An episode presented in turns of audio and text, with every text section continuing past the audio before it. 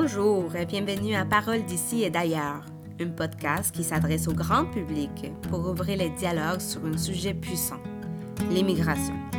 Je m'appelle Olivia Gomez et j'ai voulu créer un espace où l'on pourra converser et écouter les paroles des personnes issues de la diversité. Nous aurons la possibilité d'échanger avec des immigrants qui aujourd'hui sont devenus des citoyens canadiens ou des résidents permanents et qui nous exposeront leur parcours, leurs défis et leurs joies vécues durant cette période d'adaptation. Ces immigrants, aujourd'hui, ce sont des personnes qui occupent une place importante dans notre société. Ils sont une source d'inspiration et ils aident, d'une façon ou d'une autre, à créer un monde meilleur. Bonjour et bienvenue à Parole d'ici et d'ailleurs pour un nouvel épisode Réorienter sa carrière. Aujourd'hui, euh, je reçois Carlos Garcia Mireles, originaire du Mexique. Carlos euh, a étudié et pratiqué la médecine à la ville de Guadalajara. Depuis son arrivée ici au Québec, euh, il a travaillé fort pour exercer son métier. C'est pendant la forte demande d'équivalence et études lui ont obligé de réorienter sa carrière. Actuellement, il travaille comme préposé aux bénéficiaires dans une résidence pour personnes âgées et il est étudiante à l'Université de Montréal dans les programmes de neurosciences. Bonjour Carlos, comment vas-tu? Bonjour Olivia, ça va très bien et toi? ça va, ça va. Euh, en fait, je suis heureuse de te voir ici aujourd'hui, euh, mais aussi euh, de pouvoir discuter avec toi sur ta vie et sur ton cheminement professionnel. Et puis, je dirais au public, en fait, Carlos puis moi, on est, on est allés, on étudiait dans la même école à Guadalajara, à l'Instituto de Ciencias. Et puis, j'ai gardé des, des, superbes souvenirs de cette amitié. Donc, bref, je suis très contente de l'accueillir aujourd'hui. Mais bon, Carlos, bien que, que je connais tes origines, euh, voudrais-tu te présenter au public euh, et parler de ta terre natale? Ma terre natale, oui. Euh, mais comme tu le dis, on se connaît très bien déjà. mais mon nom complet, c'est vraiment comme un nom un peu de téléroman. Carlos Alberto García Mireles. J'essaye d'être bref toujours ici avec mon nom. je suis originaire d'une ville qui c'est euh, c'est un peu difficile à prononcer, mais c'est facile à se rappeler d'elle. On est très connu pour, pour la grande musique de mariachi, puis les tequila, c'est tout originaire là. C'est facile à retenir si, si vous ne pouvez pas vous rappeler le nom. Et je trouve que c'est une ville, comparée aux autres villes du Mexique, où tu peux quand même vraiment grandir très content et que tu peux quand même... Euh, Vive bien. Vive bien et te développer, euh, puis, puis, vraiment euh, arriver à un bon potentiel dans, ta vie. J'ai découvert qu'un peu plus tard, j'étais toujours un enfant très privilégié. Mm-hmm. T'as-tu des sœurs, des, des frères? Oui, je viens d'une famille, on est cinq personnes. Une mm-hmm. petite sœur, un grand frère. Et, Puis tout le monde habite au Mexique. Tout le monde habite encore, oui. Tout le monde sont au Mexique. Mm-hmm. Et ils ont le, je pense pas qu'il y ait une addition de, de déménager euh, ailleurs. Ils sont très, très contents d'être là. Oui. Et si l'on revient à, ton adolescence et on parle de ton éducation, euh, bon, je sais qu'à l'école, tu avais appris euh, les français, et même à ça, il y avait un programme d'échange vers le Québec. Est-ce que tu peux nous parler de cette période de, ta vie qui t'a ouvert les portes au Québec? oui, ça, c'était tout à fait le, les choses qui m'a présenté le Québec. Euh, et c'était surtout pour suivre les pas de mon frère. C'est-à-dire, lui a fait la même chose, il a fait de l'échange. Et la décision de, de, commencer des cours en français dans l'école, c'était surtout pour suivre les pas de mon frère. Je trouvais qu'il était cool, puis je voulais faire la même chose. Et il y avait une, opportunité de faire une expérience au Québec euh, pendant quelques semaines. C'était à peu près deux mois, une chose comme ça. Et puis, euh, c'était juste pour apprendre les français. C'était surtout ça, l'échange culturel. Et puis, comment tu as trouvé cette, cette première expérience? C'était très drôle. je pensais que j'avais une un petite base en français, mm-hmm. mais quand, quand je monte dans l'auto avec euh, la famille qui, qui me recevait, euh, j'essayais de me communiquer, mais je comprenais absolument rien. C'était un autre accent, c'était une autre langue complètement différente. Euh, mais c'était une expérience magnifique. Mhm. Ça a changé complètement ma vie. En complet, ça fait, ça, ça, ma vie a pris une autre direction à cause de, cette expérience. Puis après, ben, tu reviens de ton échange, mais je sais que en fait, tu as retourné au Québec plusieurs fois, tu es revenu. Euh, pourquoi? euh, oui, il y a une, grande raison principale. Euh, je pourrais dire que mon histoire, euh, mon histoire d'immigration, c'est plus qu'une histoire d'amour, même si ça sent euh, un peu cheesy. Mais c'est vrai, c'est, j'ai connu l'amour de ma vie au mhm. Québec. Et on ne le savait pas encore oui, quand ça arrivait. jeune. Oui, on était très jeunes, on ne le savait pas, mais on voulait essayer une relation à distance. Et que ça continuait pendant des années. Mais ça a commencé quoi? Vous, avez 16 ans, euh, chose de même? Oui, on avait 16 ans. Euh, mais, oui, 16 ans, jeune. On, on avait toujours cette impression que ça arrêtait une chose, une expérience seulement, et que ça, ça allait finir euh, peut-être bien même, même si on était en distance, mais finalement, ça commençait à être plus sérieux euh, c'était ça qui m'a décidé J'ai continué à venir ici. Elle, aussi, elle continuait à venir chez moi, à me visiter. on, on commençait à voir que c'était quelque chose qui, qui pouvait avoir un, futur. On aimait ça. Parce que, euh, en fait, ta femme, euh, une jolie québécoise, est allée aussi vivre au Mexique pendant une période, une longue période, si je ne me trompe pas. Oui. elle, juste, juste après son, son université, elle, a, elle est venue habiter quelques années au Mexique. Euh, apprendre euh, encore plus l'espagnol, que c'était bien pour elle, elle est traductrice, alors euh, ça l'aidait encore plus, dans, même dans son domaine, dans le côté culturel, de mhm. connaître c'est quoi mhm. le Mexique, oui. Oui. Puis après, ben, tu as étudié à l'université en, médecin.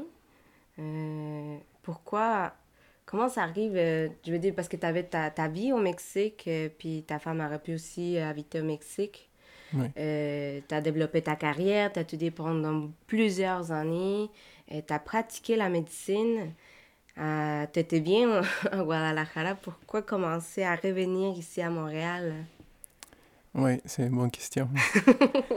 Euh, mais principalement, c'était surtout cette idée d'aller chercher, comme continuer ma carrière.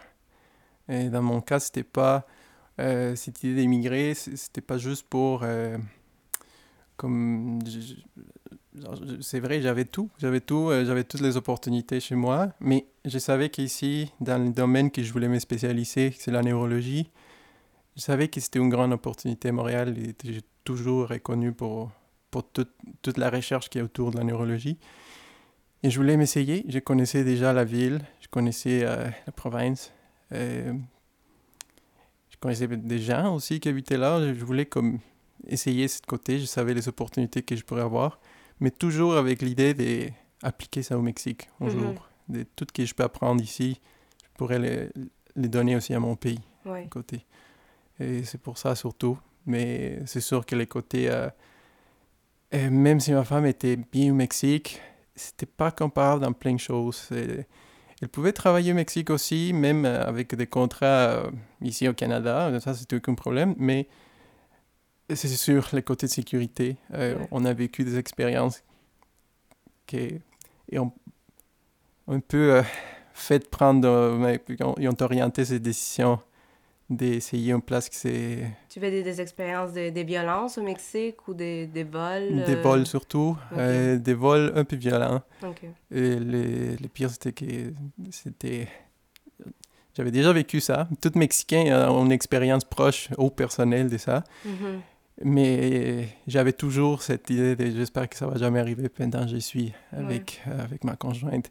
Je veux pas que ça arrive avec elle, puis ça arrivait. Puis euh, ça a juste renforcé cette idée que, moi, c'est pas très sécurisé ici au Mexique. Hein? Ça, arrive, ça arrive souvent. Tout à fait, mais c'est vrai qu'ici au Québec, on, on, est, on est vraiment en sécurité. Même moi, en tant que femme, je me sens en sécurité. Je peux, euh, je peux pas marcher même pendant à minuit, à une heure du matin, puis je ne sens pas cette, euh, cette crainte. Oui, c'est euh, surtout ça, non? La sécurité en tant d'être une femme. Je trouve que c'est... Au Mexique, vous êtes très, très vulnérable. je ne pouvais pas non plus comme vivre avec cette idée que... Tout à fait. Oui, c'était compliqué. Alors, c'était une autre décision, c'est sûr. Ça, ça a influencé beaucoup pour dire, OK, euh, let's go, on va, on va essayer Montréal. Mais c'était pas assez facile de dire juste, OK, on y va. Il aurait fallu euh, que vous mariez. Comment étaient les processus, euh, en fait, des documents pour avoir une résidence? Oui, quand on a pris la décision, on a dit, mais on pourrait, il y, a, il y avait une façon très facile de de réussir toutes les processus migratoires et c'était par le parrainage.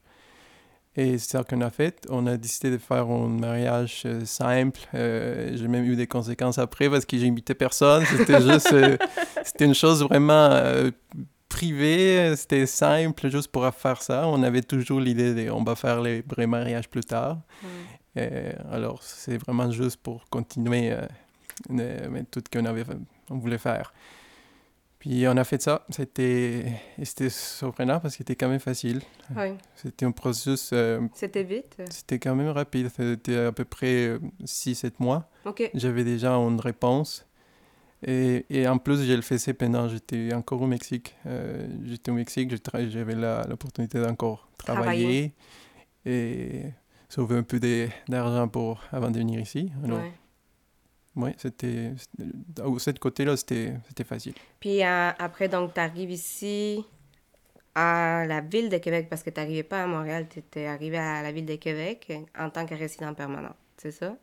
J'arrivais là, euh, j'ai resté pas longtemps. C'était juste dans le, dans le processus qu'on cherchait euh, comment nous, établir, mais on savait déjà que. Vous voulez vous établir ici à Montréal? C'était Montréal, oui, euh, avec les opportunités qu'il y avait ici, et surtout pour commencer. C'est vrai mm-hmm. que la ville de Québec euh, pour avoir un emploi puis préparer toutes les choses que j'avais à préparer pour, pour les équivalences, ça n'aurait pas la même chose. C'est un peu plus limité.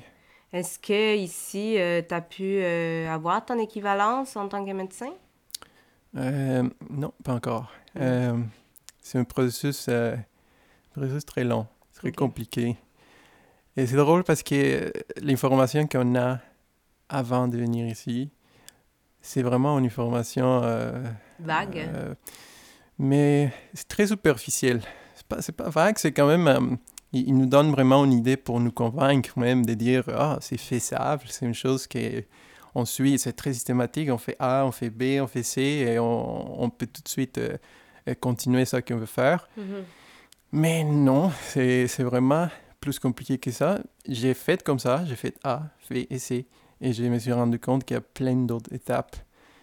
Euh, j'ai fait cette, euh, euh, comme les premières pas de l'équivalence, c'était faire les examens, mm qui c'est un processus long. C'est quand même long et c'est aussi très dispendieux. Ça, juste, juste les temps, ça pourrait prendre à peu près un an et demi pour avoir toutes les, toutes les, les examens seulement, pas encore l'équivalence. Les toi en français? Oui. OK. On a le choix de le faire en anglais aussi, mais à la fin, c'est sûr que si on veut rester au Québec, il faut spécifier en, français. Mm-hmm. Et, c'était cher aussi parce que euh, mais euh, les, juste les trois examens, c'est autour des 5 000 dollars. 5 000 dollars canadiens. 5 000 dollars canadiens, que si on... Dans mon cas, par exemple, j'étais obligé de refaire un des examens, alors ça coûtait encore plus cher. J'habitais pas encore ici, alors c'était aussi les voyages pour venir et euh, c'est sûr qu'à la fin, c'est quand même une inversion de temps, d'argent, que si j'aurais eu déjà un enfant, une famille, euh, ça aurait été très difficile. Mm-hmm. Mais, mais j'ai fait ça. J'ai fait les examens. J'ai prouvé quand même les connaissances étaient là. Euh, mais il manquait des... des... Mais il manquait encore d'autres choses. une fois qu'on passe les trois examens, il faut rentrer dans un processus de on va être choisi, on a comme une liste d'attente mhm. pour continuer à étudier, euh, prendre une spécialisation. Parce que, dans, en fait, la, demande d'une équivalence euh, en médecine, la différence avec d'autres métiers, c'est que on, on fait l'application pour continuer à étudier, c'est même pas pour pratiquer. C'est pas pour faire notre métier, c'est pour continuer à étudier. Alors, c'est, on fait cette première preuve, on passe les examens, puis après, c'est euh, attendre s'il y a une place euh, pour appliquer une place de spécialisation. Mais il y a un petit problème. Euh, le système est vraiment fait pour qu'on choisit surtout la médecine famille. OK. Il y a beaucoup de place pour, la médecin, pour être médecin famille. Parce qu'on a un manque aussi. Exactement, il manque beaucoup. Et les côtés... Euh, mais ça que je voulais étudier la neurologie, c'était tellement limité. Je savais déjà que c'était limité, mais je ne savais pas qu'en plus d'être limité, c'est très fermé la, la, façon qu'ils vont, ils vont prendre la décision de, de dire si, si, tu pouvais vraiment aller là ou non. Et c'est drôle parce qu'ils demandent même, euh, par exemple, des, des lettres références d'un médecin d'ici euh, qui était déjà travaillé avec lui ou qui était déjà euh, quelqu'un qui peut être parrainé de dire oui, lui est un très bon élément, prends-le. Et c'est compliqué parce qu'on arrive. Tu connais personne, en fait, personne. dans le milieu de la médecine. Oui. Alors, le système s'est fait comme pour obliger un peu le médecin à dire OK, il faut que j'ai euh, prendre quelques années aussi pour faire peut-être euh, des volontariats avec un programme recherche, que je connais des contacts, euh, que j'ai fait même une publication, que je suis parti de ça. Parce que sinon, on est personne. On est, ça va être très, très difficile d'aller dans le domaine qu'on veut. C'est sûr que pour les côtés médecin et famille, c'est un petit peu plus facile, je mm-hmm. pourrais dire. Mais même là, c'est long. Il y a des gens qui, même après faire les examens et de rentrer dans le processus, et il y a des gens qui j'ai connus qui préparaient l'examen avec moi, qui ça a pris. Euh, il y avait déjà quatre ans en attente pour. Même avec déjà toutes les choses. Alors, c'est compliqué. C'est long, c'est compliqué. Mais c'est pas impossible non plus, c'est sûr. C'est juste que c'est fait d'une façon pour vraiment juste choisir quelques-uns. Puis là, je, je m'y connais moins, mais il n'y a pas des, des, groupes de support ou bien des subventions quelconques euh, qui sortent du gouvernement du Québec pour appuyer ces démarches des immigrants pour euh, euh, à pouvoir faire leur métier, donc un médecin, un accompagnement? Il y a pas, pas spécifiquement dans le côté d'équivalence, mais ça existe l'aide du gouvernement, une fois qu'on est résident permanent, surtout dans le côté de refaire, euh, de vraiment recommencer la mhm. carrière. C'est sûr qu'il va y avoir euh, des prêts, des bourses qui vont nous permettre vraiment d'aller encore rentrer dans l'université, refaire les études. Il y a même des programmes qui nous permettent de faire les dernières deux années, des, euh, non, deux ou trois années, ça dépend de l'université. Mais, mais même, même là, la, la, la possibilité de, de, de rentrer c'est un peu compliqué et c'est sûr que si ça te fait beaucoup penser, c'est vraiment recommencer tout à, à zéro ou essayer de, de rentrer dans, dans, un système, euh, ça peut prendre en même, temps, en même temps. Alors, tu sais pas vraiment quelle décision prendre tout à coup, euh, c'est difficile. Ça va être un peu épuisant aussi pour les morales parfois, non? Tu sens... Oui, oui c'est sûr. C'est... C'est... Euh, compliqué pour tous les, les, aspects de la vie un peu. On, a... Euh, surtout pour cette idée qu'on peut, on peut déjà construire avant de venir ici. Mm-hmm. Euh, on est, je pense que personne n'est est, est, prêt ou préparé pour les, toutes les choses et les démarches qui viennent avec tout ça.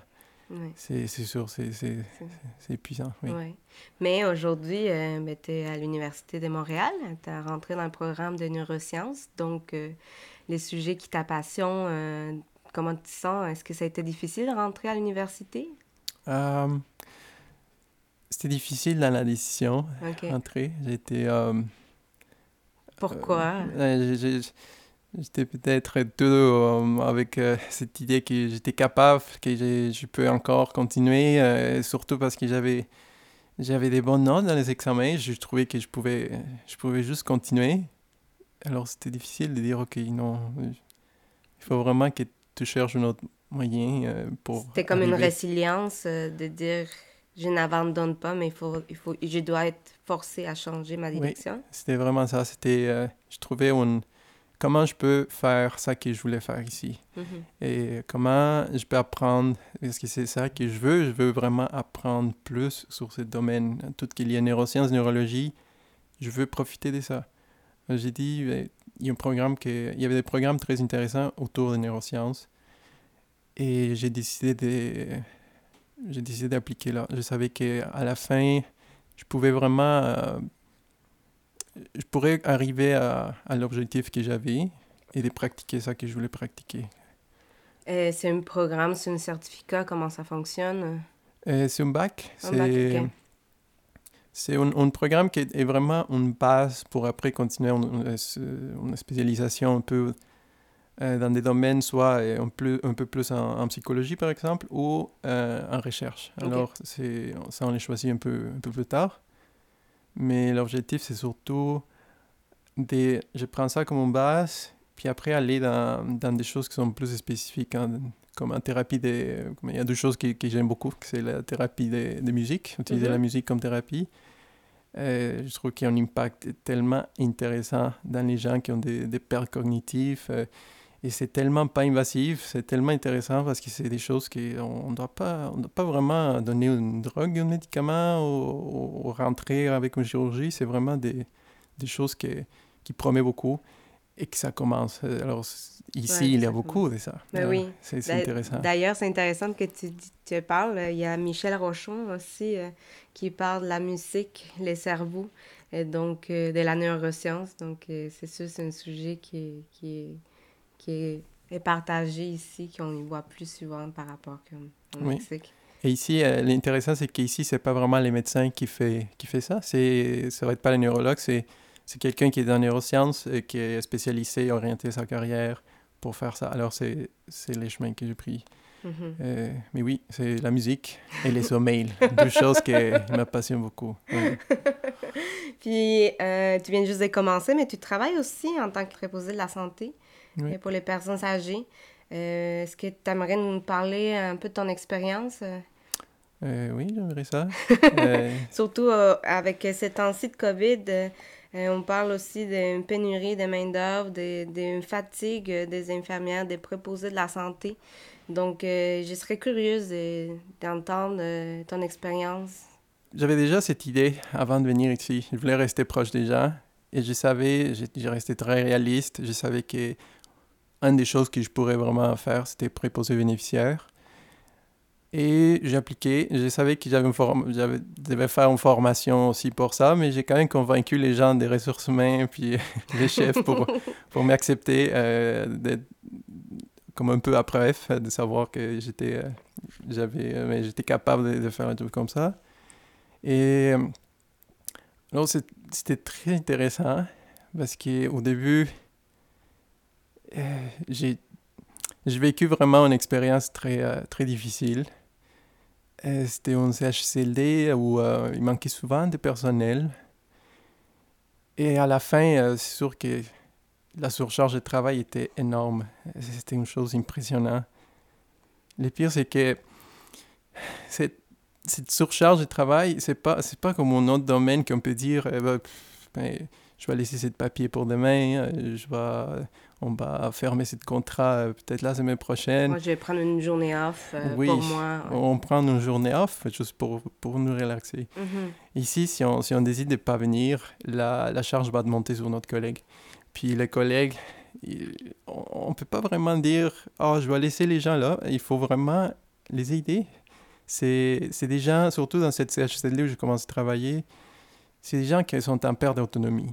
Ça veut dire ah, ils ont besoin vraiment 100% de nous Oui. pour se préparer, pour se nourrir et pour être accompagné d'une façon. Et je voyais que si, si on faisait pas, si on décidait de ne pas le faire, Mhm. mais c'est horrible. C'est des gens qui vont rester euh, littéralement, ils vont être dans leur selle, euh, dans leur urine, ils vont, euh, ils vont rester tout seuls dans leur chambre, noire. Ouais, non, c'est... c'est c'est- c'est horrible. C'est c'est vraiment pas une chose qu'on veut pour nous. C'est pas, c'est pas digne de- d'une personne. euh, je veux dire, on peut pas laisser les gens de cette façon. Oui, Ce sont des êtres humains, ils ont besoin d'amour, ils surtout ont ça. besoin de nous. On a besoin, ils ont besoin de, de ce contact humain. Et euh, beaucoup de gens pensent que c'est... euh, J'ai remarqué comment, comment l'effet de voir que beaucoup de ces résidents-là, ils vraiment, sont plus vraiment pressants cognitivement.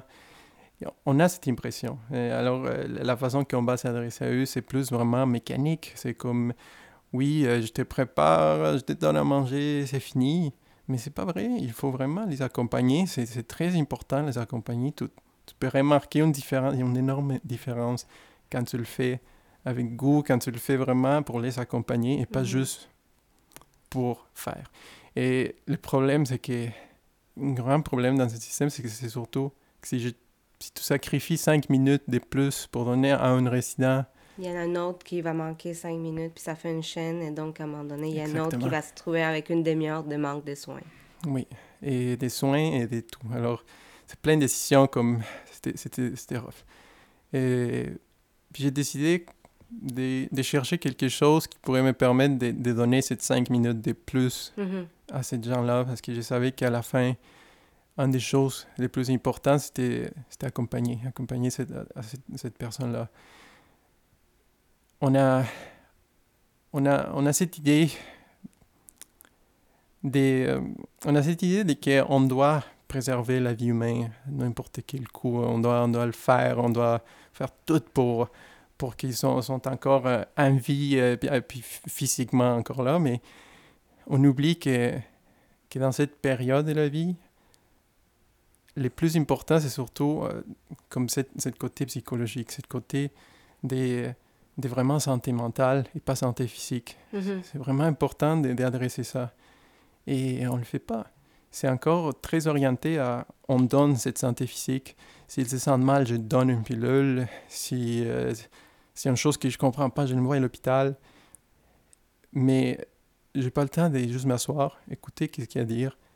Je peux te dire par expérience que beaucoup de fois, juste donner un peu de temps, Ça peut faire une ça différence. fait une énorme différence. Ça fait beaucoup plus de différence que le médicament. C'est... On veut... On est, des, des- on est comme ça, les êtres humains. On veut, on veut montrer aux autres, euh, quand on veut un peu d'attention, que ça va pas bien. Et alors, c'est sûr qu'on va toujours dire Ah, j'ai, trop mal » ou je vais peut-être exagérer quelque chose pour attirer l'attention. Mhm. Et ça arrive souvent, surtout quand on est, on est âgé. Je veux cette attention. Et tu le vois que si tu la donnes pour vrai, si tu donnes quelques minutes, la douleur qu'il y avait avant est, est partie. Oui. Et tout, tout le contraire, cette sensation de se sentir euh, en désolation et, euh, est aussi dis- disparaît pour quelques minutes. Même si c'est juste quelques minutes, ça, ça change toute la semaine de cet résident. Et c'est sûr, si on fait plus attention à notre santé mentale, la santé physique, il va améliorer aussi. Mais Et- C'est un enchaînement de, de bénéfices que la personne peut avoir. Une petite attention, Oui, euh, il y a de l'amour, euh, la personne se sent plus éveillée, oui, une chaleur humaine qui peut faire en sorte aussi que le- la douleur quelconque, elle peut peut-être être là, mais elle va être, elle va être moins euh, puissante. oui. Oui, c'est vraiment... euh, Mais c'est fort qu'est-ce que tu dis parce que aujourd'hui, dans le milieu santé ici au Québec, on voit, ben pas juste ici, à travers le monde, on voit qu'avec aussi cette pandémie, les, les médecins, les infirmiers, tout le monde aussi atteint d'un épuisement. Puis qui qui prend soin d'eux aussi? Tout à fait, c'est vraiment, c'est, quelque chose de très important que tu dis. Parce qu'on est, on parle toujours de comment c'est puissant physiquement euh, pour, pour tout le personnel de la santé, mais euh, tout, on néglige beaucoup cette côté de, de c'est quoi qui arrive euh, avec nos, notre sentiment, notre, notre esprit, notre morale. C'est tellement, c'est tellement une situation difficile parce que même avant de, de le temps de COVID, je trouve que euh, oui, c'est sûr qu'il a changé quelque chose. Euh, J'aimerais dire un peu c'est quoi. Mais avant ça, les... on est tellement exposé tout le temps avec des gens que tout qui occupe leur vie, leur jour, c'est penser Ah, j'espère que je vais me sentir un peu mieux aujourd'hui, que je vais être capable de me lever, que je vais être capable de faire mes choses, juste les, les choses les plus simples Mhm. capable de manger. Et, et on- on- une chose qui est toujours là, c'est aussi la présence, comment la présence de la mort? Les sujets de juste penser à notre mort, de penser à leur mort, ou d'être présent pendant la mort de quelqu'un. On est souvent eux qu'on est, on est là les dernières, derniers souffles de la tante Yolande, ou Ouais. le dernier mot de ma grand-mère Olivette. C'est- Ouais. c'est nous qui on est là. Et alors, c'est des expériences qui sont très fortes. sont très fortes. Et on les vit à tous les jours. Et je pense que soit c'est conscientement, on, réalise que c'est dur, mais même s'il y a des gens qui ne réalisent pas ça, inconsciemment, ça affecte beaucoup. Mais oui. Et c'est une chose qu'on n'adresse pas, on ne fait rien pour s'assurer de cette santé, des, pas juste de la santé des, des gens euh, de la santé, sinon que de, de préparer aussi les préparations qu'on peut faire au personnel de la santé. Pour cette euh, confrontation, cette vécu de ces genres d'expériences. Exactement. Moi, je l'ai vécu avec mon père trois jours dans l'agonie, mais c'était mon père. Mais c'est sûr que c'est frappant de, vivre ça. Donc, si, une personne externe les vit avec une personne euh, qui, qui n'est pas sa famille, c'est une, une, inconnue, mais qui donne tout son amour, mais les fait toute sa journée avec une personne, avec une autre, avec une autre, ça va être tellement un épuisement puis une détresse quelconque dans la personne, dans l'entreprise, dans l'infirmier. Donc, on n'en parle pas souvent. C'est super intéressant, qu'est-ce que tu nous dis. Mais je pense qu'il faudrait faire une action. Comment, je ne sais pas, c'est le problème.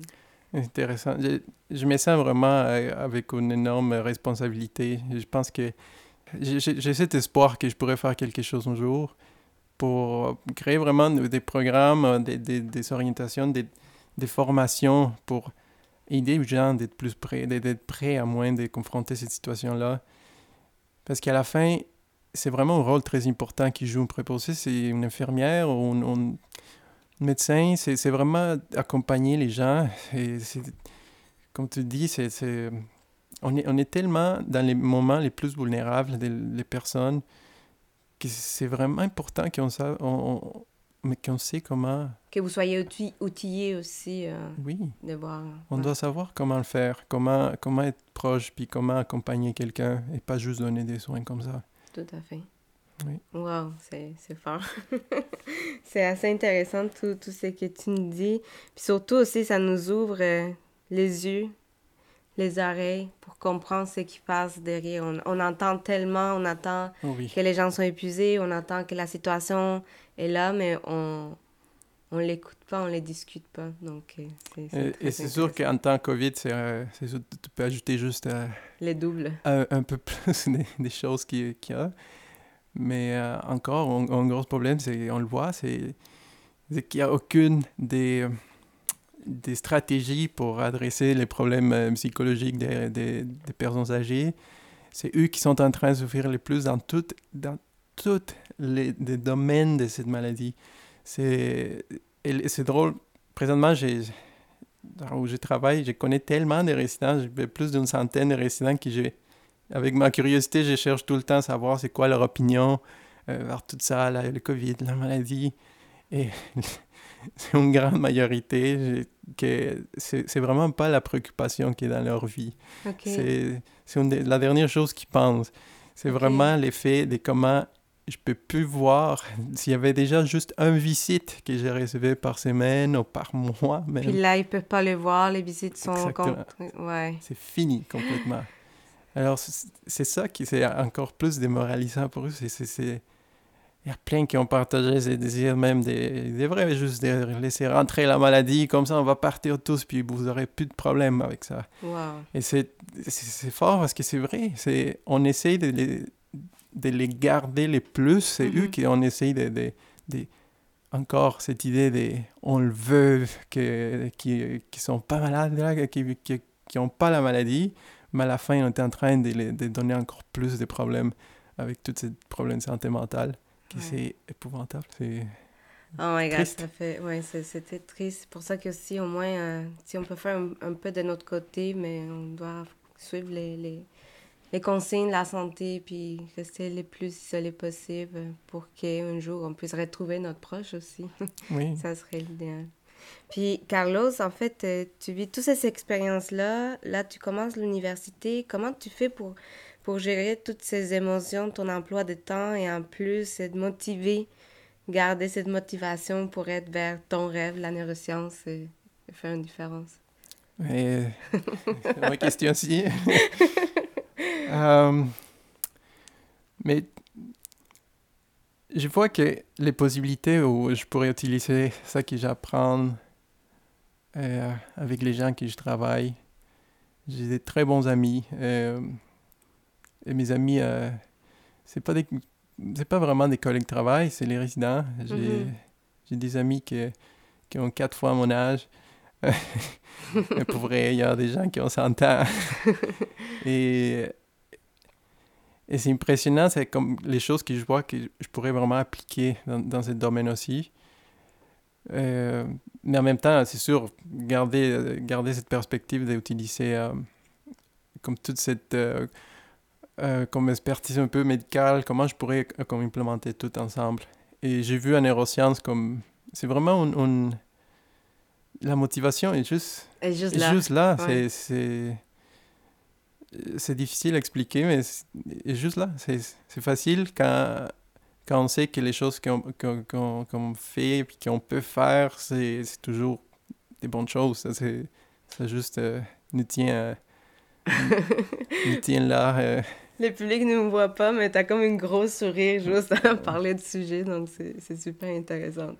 Mais écoute, euh, j'ai juste euh, pour finir, j'y pense encore à l'Instituto de Ciencias qui avait la petite phrase euh, Ser con y para los demás. C'était comme être avec et pour les autres. Oui. Et en t'écoutant parler, je pense que tu as quand même bien réussi à garder cette. Comment on peut dire ça? C'est pas un emblème, c'est. C'est une parole, c'est une idée, une philosophie que tu la cultives aujourd'hui parce que tu es pour les autres, tu es à l'écoute. Et puis c'est super euh, joli que toi, tu aurais pu le faire au Mexique, mais aujourd'hui tu fais une contribution à la société ici au Québec. Donc, euh, je sais pas, j'ai, euh, ça fait longtemps qu'on ne savait pas parler, jaser. et donc, je trouve ça formidable. Je suis très fière de toi, en fait. Merci. Puis, je te souhaite une, une, suite des choses que, tu puisses euh, poursuivre tes rêves. Merci beaucoup. Et j'espère euh, partager. J'essaie beaucoup avec mes collègues, euh, avec les gens qui je pourrais être proche, que je travaille avec, de, de, de partager ça, de partager cette envie de, de, vraiment être plus empathique vers les autres. Puis, parce qu'à la fin, un jour, euh, ça va être à nous aussi. Alors, c'est très important d'être empathique tout le temps vers, vers tout le monde. Ça va nous aider à nous comprendre même plus à nous-mêmes. Tout à fait. Ah, c'est important. Est-ce que, j'ai juste une dernière question, là j'arrête pas. Est-ce que tu aimerais peut-être un jour retourner au Mexique? Euh, tu sais pas pour l'instant. Oui, c'est sûr. Ouais. Euh, définitivement, j'ai dois quelque chose à mon pays. et j'ai encore l'idée d'apprendre plein de choses ici, des donner un peu euh, à cette belle, euh, cette belle province. Mais oui. Et, et, après, oui, donner à les miens. J'aimerais vraiment euh, donner à les miens parce que je pense que j'ai cette responsabilité. Comme je te disais, j'étais toujours un enfant très aimé. J'étais toujours, toujours tout. je pense que les gens qui, qui, ont toujours eu des privilèges, ils ont le droit, avec, pas juste les droits, on l'obligation de les partager. De, de donner, de mm. partager et de, oui, d'aider aux autres. Mm. Vraiment. Oh my God, c'est de noblesse ce que tu dis. Mais écoute, euh, c'était un plaisir de t'avoir ici euh, parmi nous. Euh, je suis vraiment contente pour de, pouvoir jaser. Ça me fait un peu bizarre de le faire en, français. Je sais. mais, mais c'est aussi les partages pour la langue française que j'aime énormément. Donc, euh, merci Carlos. Euh, puis, je dirais au public, euh, si vous voulez échanger avec nous, vous, pouvez toujours nous écrire à parole d'ici et d'ailleurs à commercialgmail.com. Et sinon aussi, vous pouvez nous trouver sur les réseaux sociaux, donc à parole d'ici et d'ailleurs sur Instagram ou Facebook. C'était un grand plaisir, puis nos decimos hasta pronto. Hasta pronto. Gracias.